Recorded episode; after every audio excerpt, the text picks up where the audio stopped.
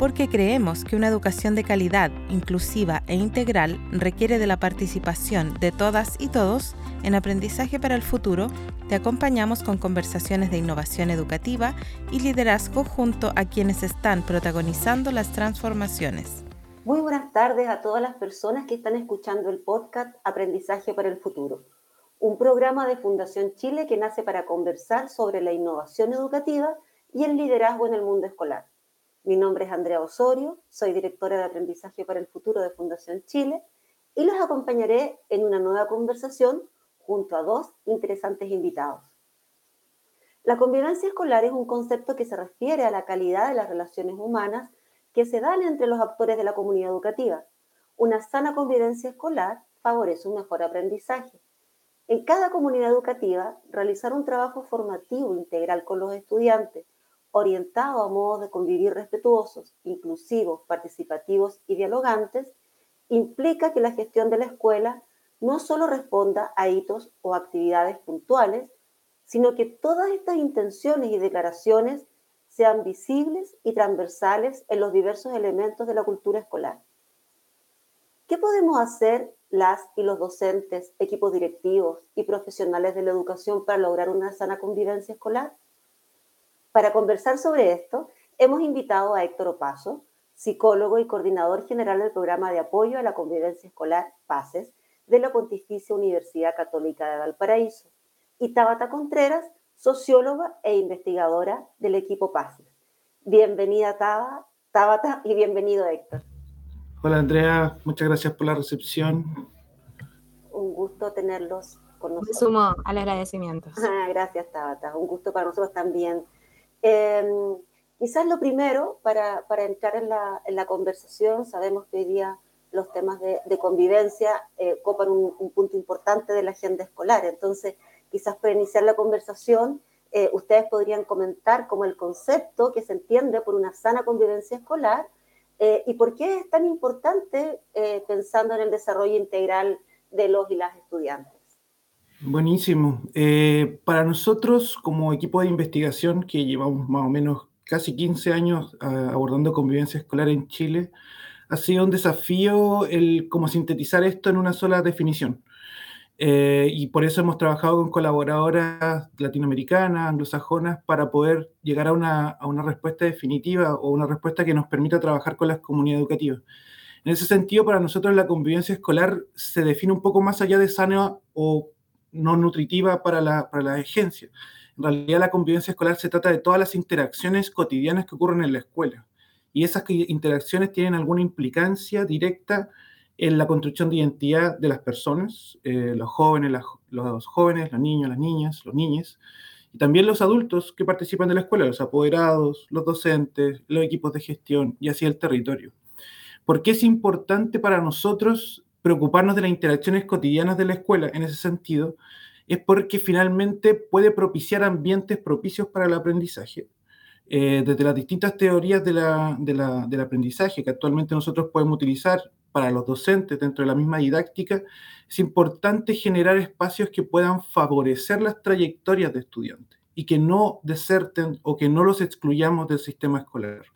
Sin duda que la convivencia sana no solo nos mantiene dentro de un plano ético de construcción de, sociedad, que es súper importante, pero también para alcanzar ciertos resultados académicos y para también alcanzar ciertos indicadores de exclusión social, de deserción escolar y así otras variables. Precisamente Tabata trabaja con experiencias de, trayectoria educativas y que, y que dará otro énfasis al tema de la sana convivencia.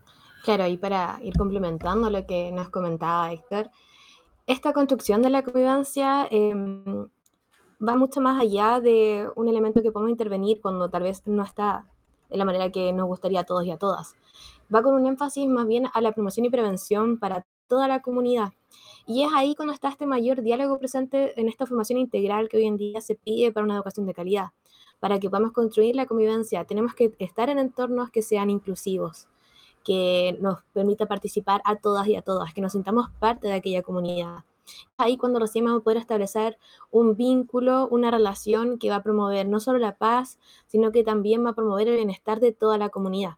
Esos son los cambios y por eso nos gusta darle otro énfasis a la construcción de la convivencia, recuperando que es en el día a día, esa interacción de todos los miembros en que vamos a poder estar trabajando por este producto que estamos buscando, porque va a impactar no solo la formación académica, como decíamos, sino que en la construcción de un proyecto de vital que responda a aspectos que hoy exige UNESCO también. Muchas gracias. Al escucharlos pensaba que durante mucho tiempo se habla de una buena convivencia para, como, para, para que sea una dinámica propicia para el aprendizaje. En ese sentido, eh, y esta es una reflexión eh, mía de este momento que fluye, eh, se, se, ha instrumentalizado la convivencia como si fuera necesaria para aprender bien. Entonces, tenemos que estar en un ambiente sano para vivir, para aprender bien, y quizás estos últimos episodios nos, nos han explicado que el asunto es al revés, es decir, parte de nuestro aprendizaje es vivir bien, no es que vivimos bien para aprender académicamente, sino que es mucho más eh, profundo eh, y, quizás entonces hoy día no hay que verlo efectivamente como solo que tengamos la, clase tranquila para que los y las niños, niñas estén concentrados, porque tenemos estudios de neurociencia que nos dicen que en ciertos ambientes eh, es más propicio el aprendizaje. Pero creo que el concepto que ustedes nos comparten es más bien pone la situación al revés, donde efectivamente no convivimos bien para aprender bien, sino porque tenemos que aprender para convivir bien en general. Es un desafío mucho mayor que solamente tener una, una sala de clase donde podamos concentrarnos. Exacto, yo creo que ahí tú das muy, en un punto súper importante, sobre todo empezando, pensando en profesores, y es que una sala en silencio no necesariamente es una sala propicia para el aprendizaje. A veces salas medias caóticas, a veces salas donde hay mucha conversación, pueden producir ciertos efectos en el aprendizaje de los estudiantes. La contradicción y el conflicto cognitivo son temas que aparecen dentro de un proceso de aprendizaje. Y desde el área de estudio que nosotros hacemos, que es más bien psicosocial, más cercano a la sociología o a la psicología social, eh, y que pueden encontrar también en el libro Nosotros sí podemos, nosotros planteamos de que cuando queremos hablar de convivencia escolar, hay dos paradigmas en los cuales tú te puedes posicionar. Un paradigma en donde favoreces el consenso y tratas de eliminar toda forma de conflicto, asumiendo de que el conflicto, abro comillas, es malo, y el paradigma del conflicto, donde te das cuenta de que el conflicto en realidad genera procesos de cambio y transformación. El conflicto es necesario para la transformación social, es necesario para el, el desarrollo individual de ciertas habilidades y ciertos procesos cognitivos. Por lo tanto, efectivamente hay que hacer esta transición en pensar de que la armonía y la paz es algo permanente y un estado cerrado, cuando en realidad es un estado que se desarrolla individualmente y colectivamente y al mismo tiempo. O sea, como un, un complejo sistema, eh, como dirían, dialéctico, como que no se puede entender el uno sin el otro. Sí, y ahí también me gustaría sumar que, mm, o destacar la idea que decías, Andrea, de que vivir es un fin en sí mismo, no es un medio para, sino que también nos viene a rescatar esa noción de lo importante que es aprender a relacionarnos y vincularnos. Y claro, Héctor lo comentaba hace un momento, cuando estamos también investigando sobre desigualdad en contexto educativo o escuelas de alta complejidad, el poder tener un, una relación, un diálogo, una participación y motivación constante es lo que también permite desarrollar aprendizajes en todas estas otras dimensiones. La pandemia vino a comprobar que efectivamente había que darle fuerza a aprendizajes que promovieran la autonomía, la autoestima o la salud mental, antes que privilegiar solo contenidos académicos. Por tanto, hoy en día nos ponen un nuevo desafío en educación, que es rescatar esta noción que ya muchos docentes, equipos directivos, comunidades educativas estaban trabajando, pero se viene a reivindicar esa labor, dándole mayor realce y entendiendo que finalmente la educación de calidad también incorpora estos aspectos, que no son otros indicadores, sino que son igual de relevantes la formación de ciudadanos críticos que hoy día estamos necesitando.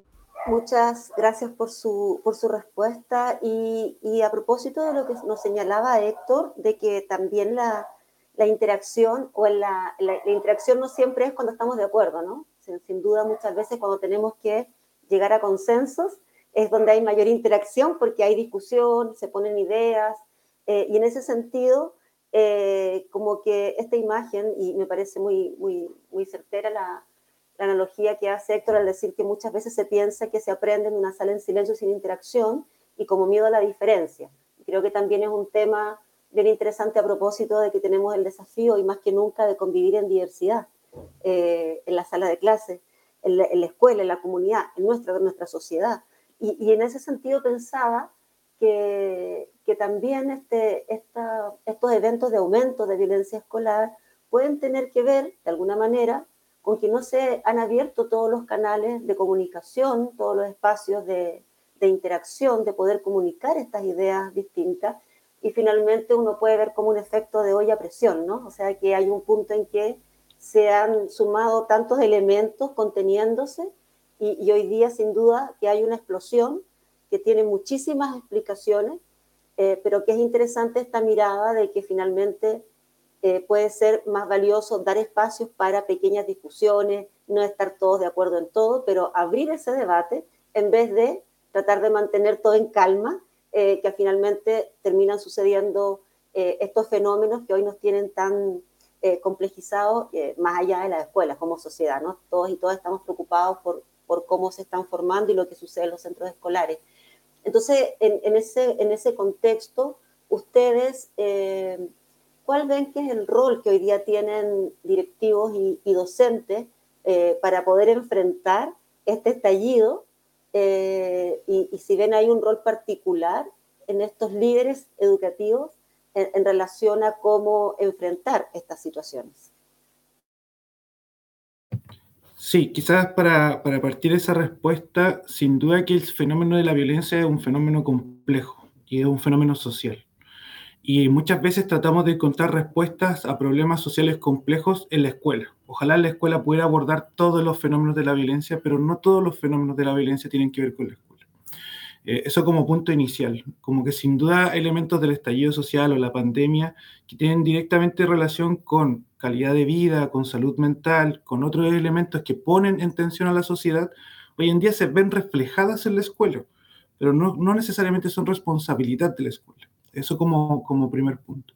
Y como segundo punto, es muy delicado porque efectivamente eh, la violencia escala rápidamente y rápidamente llega a puntos de agresión, rápidamente llega a puntos de hacerle daño físico y psicológico a otras personas. Por lo tanto, muchas veces las respuestas que desde la academia, desde los programas podemos entregar, no siempre van a dejar satisfechos a todas las personas que fueron víctimas, victimarios dentro de un proceso de violencia que incluyen a personas, instituciones y, más eh, actores de la sociedad.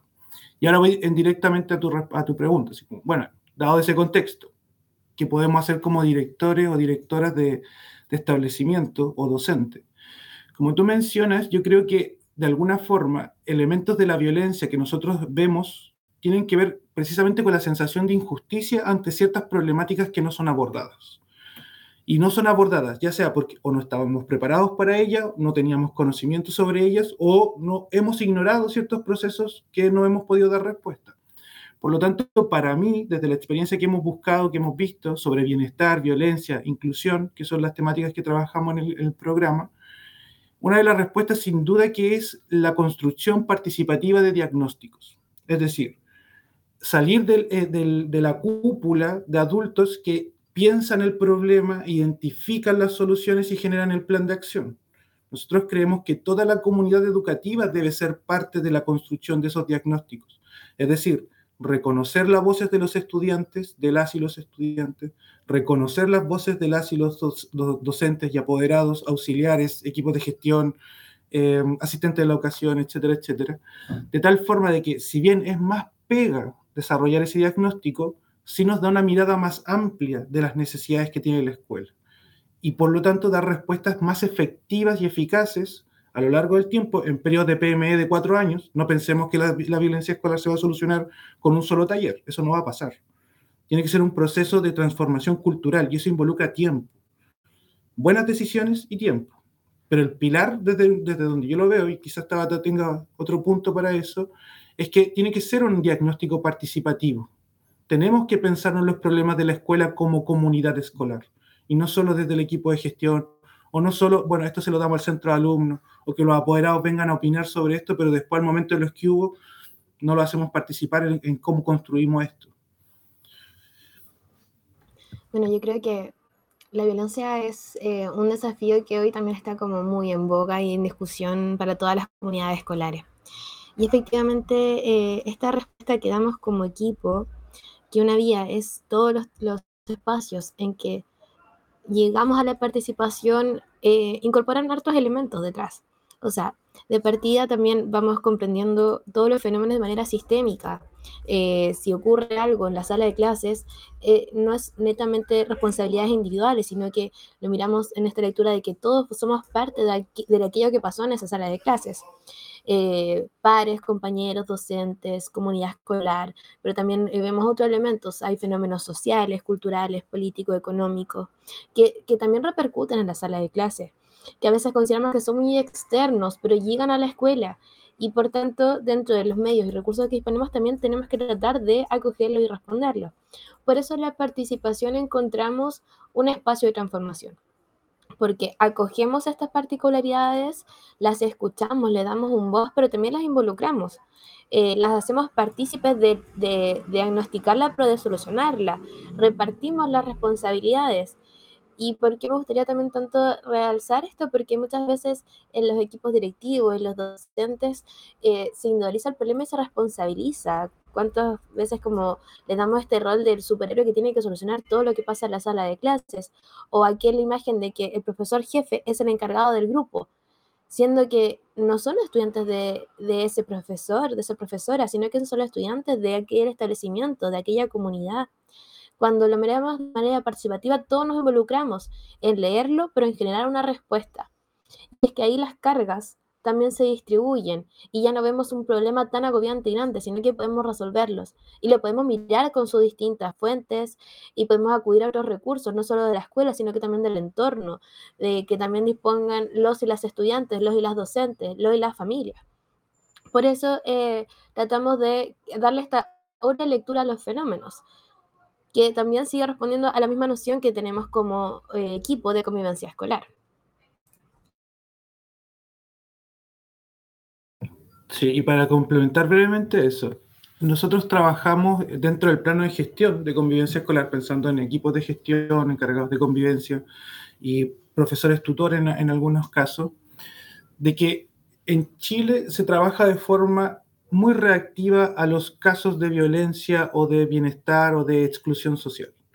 Por lo tanto, enfocamos muchos recursos de tiempo, profesionales, económicos, en responder a los casos caso 1, caso 2, caso 3. Consejo de casos, consejo de los estudiantes problemáticos. Y se invierte muy poco tiempo, recursos y talentos en la promoción de una cultura que disminuya la violencia y favorezca el bienestar.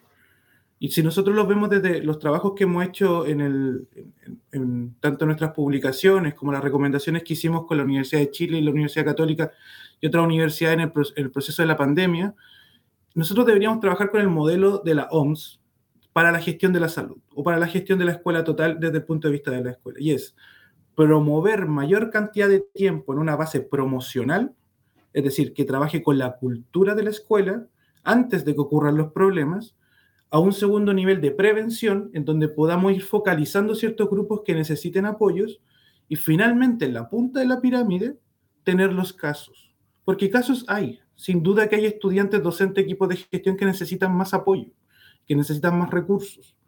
Pero si nosotros estamos constantemente trabajando en la punta de la pirámide, en la atención, y no en la base de la pirámide, que es la promoción, vamos a perder mucho tiempo. Y es clave gestión, solamente clave gestión. Vamos a perder tiempo, vamos a perder recursos en tratar de trabajar exclusivamente con los que son los problemas, cuando en verdad nuestra cultura pareciera ser que no está favoreciendo tener más o menos de esos problemas. Em, pueden revisar varios de nuestros documentos donde por lo general trabajamos con la pirámide de, la, Organización Mundial de la Salud para la gestión de este tipo de, de situaciones o fenómenos. Sí, qué, qué, interesante. Pensaba que generalmente se habla efectivamente de los temas de, convivencia eh, frente a, problemas de convivencia eh, y de hecho pensaba en los manuales de convivencia que, se han hecho como para regular la convivencia.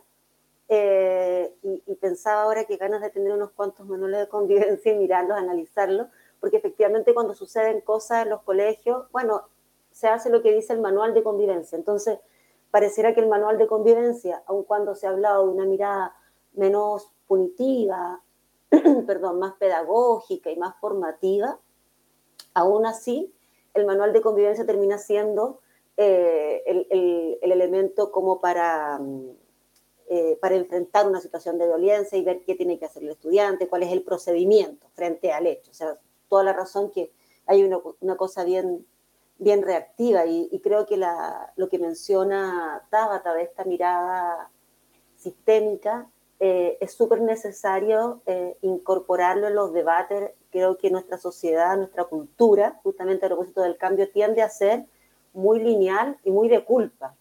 Entonces, claro, ahí cuando, cuando pensaban en, cuando estaba mencionada las responsabilidades, claro, la profesora del cuarto A que no controla a sus niños, o los chicos del segundo B que son no, nada que ver con los niños del sexto C, como que si fueran, no, o cuando llegan niños de otros colegios, es que estos no son nuestros niños, porque nuestros niños se comportan, o ahora, de vuelta de la pandemia, he escuchado varias eh, directoras, profesoras mencionando, estos no son nuestros niños, hace dos años se fueron unos niños y llegaron otros niños, así como una cosa media, claro, por, un lado media mágica y media de cosificarlas con los chicos, ¿no? Como que, es algo bien interesante eh, a, cuestionarnos culturalmente, este tema de la culpa, lo lineal y algo muy interesante que ustedes mencionan respecto a la participación es la no presencia eh, de nuestros y nuestras estudiantes en estas conversaciones de diagnóstico de cómo está la convivencia, porque efectivamente al tener esta mirada sistémica hay relaciones, hay una manera de relacionarse que implica violencia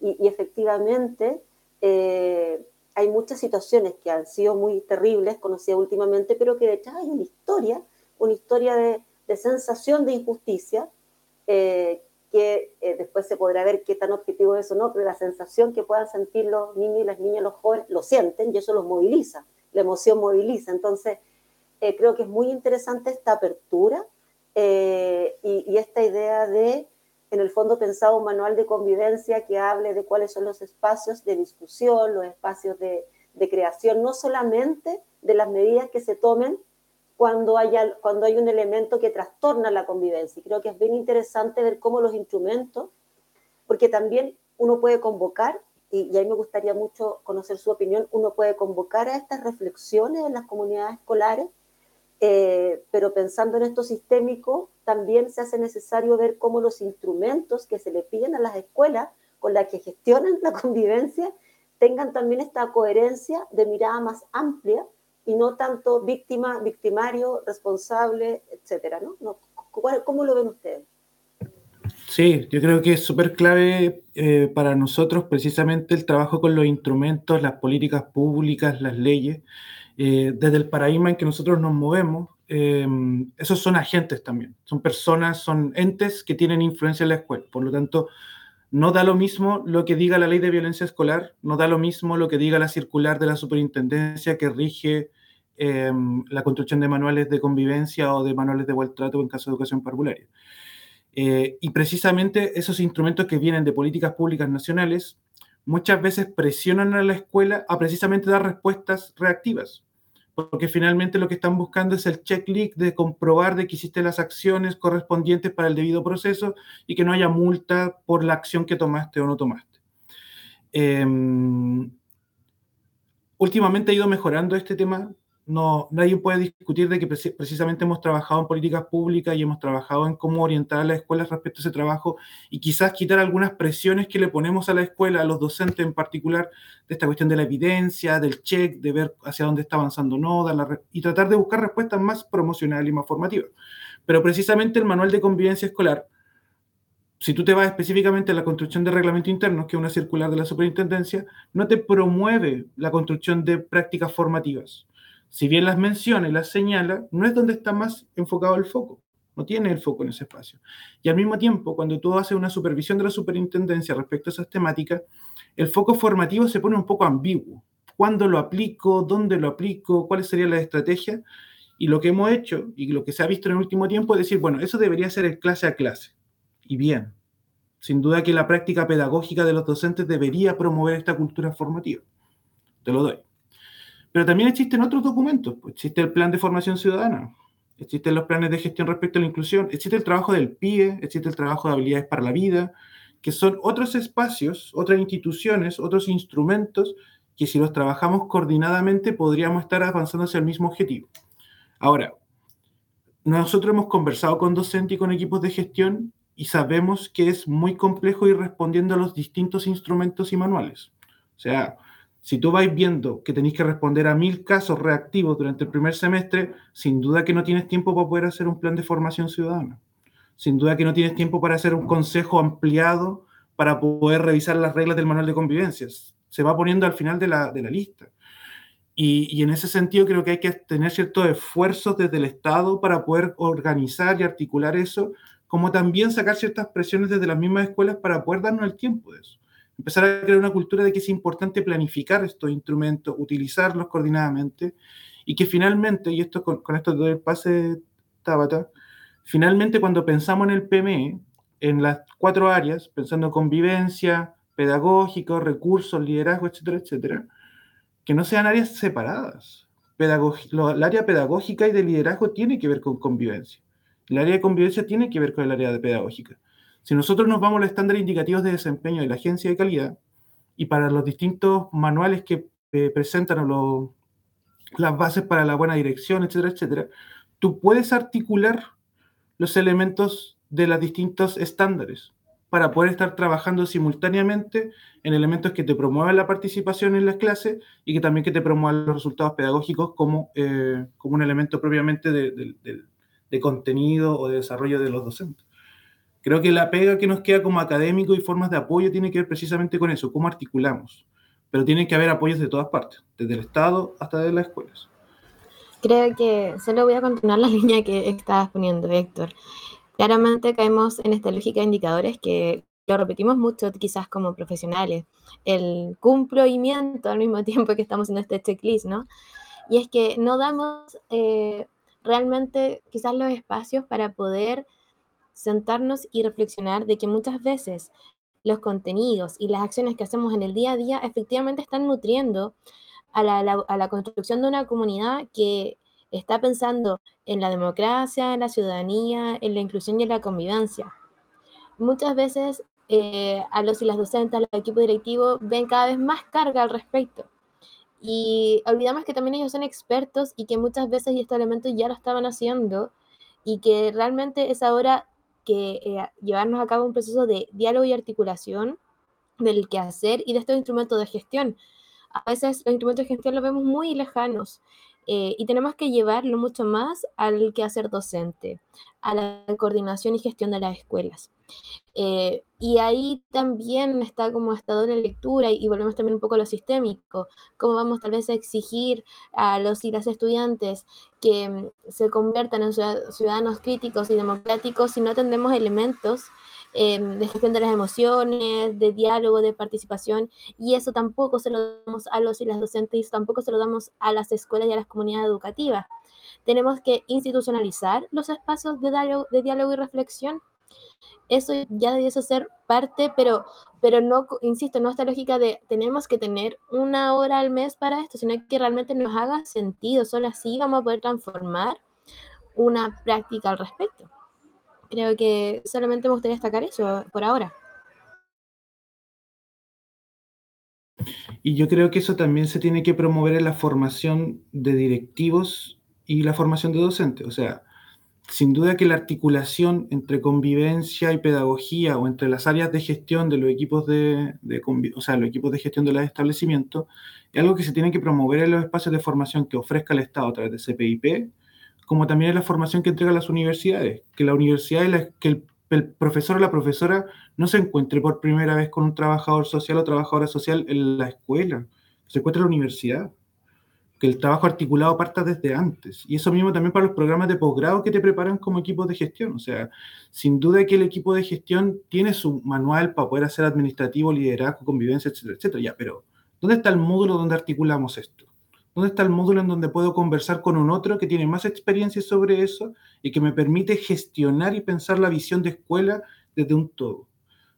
Hay que apoyarnos. Sin duda que nosotros podríamos dar más recomendaciones, ¿no? Que ve esto, que ve esto otro. Pero si no generamos una cultura que vea el problema sistémicamente o socialmente, eh, va a ser un poco más complicado empezar a avanzar con estas prácticas que nos, nos van a lo concreto.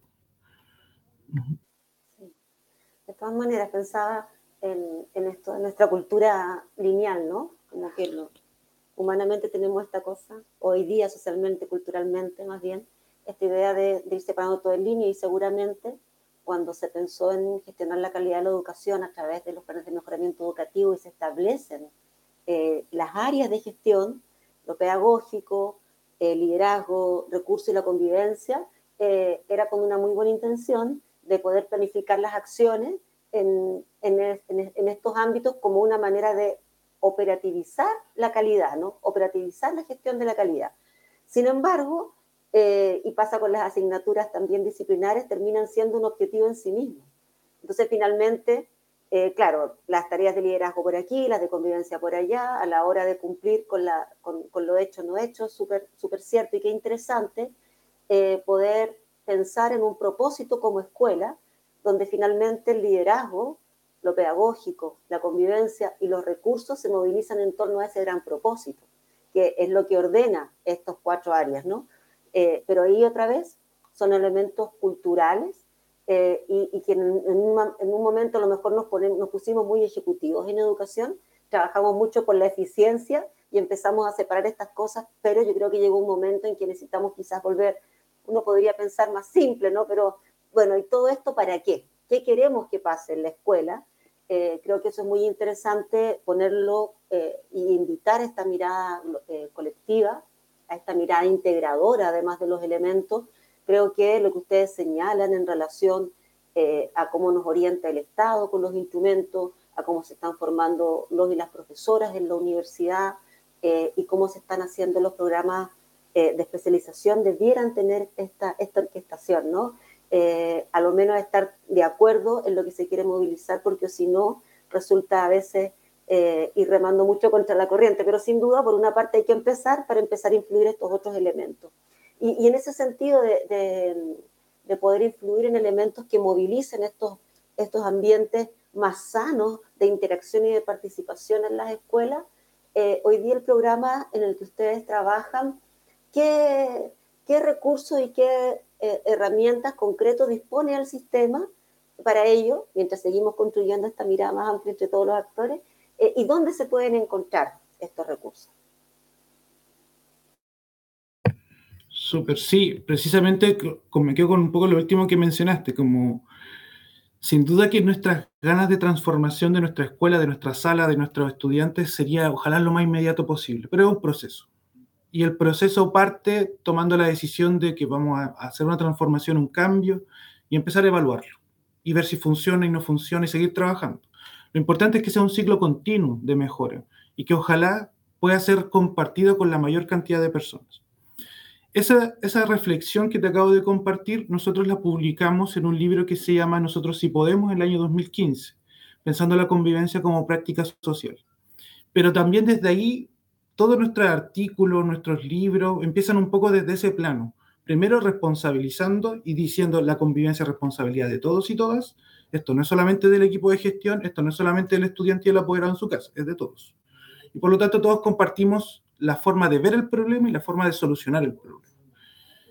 Nosotros el año 2018 hicimos un concurso de buenas prácticas en inclusión y convivencia escolar. Para nosotros inclusión es un elemento dentro de la definición de convivencia escolar. Y recibimos, no recuerdo cuántos casos fueron, 150 prácticas, si no me equivoco, de convivencia escolar de docentes de todo el país. Em, y, en este concurso ganaban tres, y había una mención honrosa. De ese concurso elegimos tres, que si no me equivoco, uno era de la región de Santiago, otro estaba en Osorno, em, Valdivia, perdón, en Valdivia, y no recuerdo dónde estaba la tercera. Esas tres cápsulas em, de buenas prácticas están disponibles en nuestra página web de pases slash recursos. Eh, lo que tú puedes encontrar ahí es específicamente una docente o un docente que se encontró con una situación a mejorar. A propósito de lo que tú decís, cambiar esta lógica del problema a no estoy cómodo con lo que está pasando aquí, tengo un objetivo claro que es mejorar la lectura, mejorar la comprensión de las matemáticas, mejorar el desarrollo crítico de la historia, pero no me está funcionando por alguna razón. Y lo que hizo esta docente o este docente en las prácticas que tú vas a encontrar ahí, es decir, bueno, ¿cuáles son los elementos más participativos que podría utilizar para abordar esta situación? ¿Cuáles serían los elementos que me distribuyen la responsabilidad? Y que al, mismo tiempo de estar trabajando elementos como la autorregulación, la socialización, estoy trabajando en un objetivo pedagógico concreto, que aprendan a leer, que aprendan a sumar, que aprendan a pensar críticamente la historia de Chile, el objetivo que sea. Te doy, por ejemplo, te voy como ejemplo la cápsula Yo te ayudo. Es una docente de la región metropolitana que se dio cuenta de que no podía manejar a los 40 estudiantes de su sala, de un curso tercero básico, si no me equivoco. Y encontró un sistema en donde genera en los estudiantes la necesidad de apoyar a otro compañero. Y va a buscar una medallita que se pone y va y dice, y yo te ayudo. Y enseña esa práctica entonces el estudiante que ya maneja un poco más de comprensión lectora va donde un compañero que no maneja mayor comprensión lectora, que necesita más apoyo. Y que la docente va tutelando los procesos de aquellos ayudantes y no de todos los estudiantes. Entonces distribuye la carga, genera herramientas sociales entre los estudiantes y le genera una curva de desarrollo de aprendizaje a todos, a los más lentos y a los más avanzados. Y eso es una práctica de ella, que se le ocurrió en su sala. Trabaja con una fonoaudióloga, colabora con otra docente, pero que finalmente es pensarte el problema lo más colectivamente posible. Ese recurso ustedes los pueden encontrar en nuestra página web como, como uno de los datos así como más, más fresquitos que te podría dar pensando en profesores. Excelente. Además, esa, esta experiencia tiene muchísimo ahí para de aprendizaje y sin duda que son prácticas que pueden inspirar a otros y a otras profesoras, seguramente más allá de recetas, ¿verdad? Porque cada, cada espacio es, la manera de inspirarse y de ver, a lo mejor desde una zona distinta, las situaciones para ampliar el abanico de soluciones que también como profesoras y profesoras, profesores y profesores podemos tener. Eh, les agradezco mucho esta conversación. Eh, hemos llegado al, al final de, de, este capítulo de este, nuestro podcast Aprendizaje para el Futuro. Tabata, Héctor, muchas gracias por estar en nuestro programa y muchas gracias a ti que nos estás escuchando en este momento. Pero antes de despedirnos, queremos invitarte a compartir una, a una innovación educativa o proponernos un tema eh, interesante de conversación para nuestro programa. Puedes escribirnos entonces a aprendizajefuturo.fch.cl. Gracias por seguir acompañándonos en estas conversaciones donde queremos construir y movilizar la transformación educativa. Esto fue Aprendizaje para el Futuro, una conversación necesaria para la innovación educativa. Escucha este y otros capítulos en Spotify, Google Podcast y www.educarchile.cl.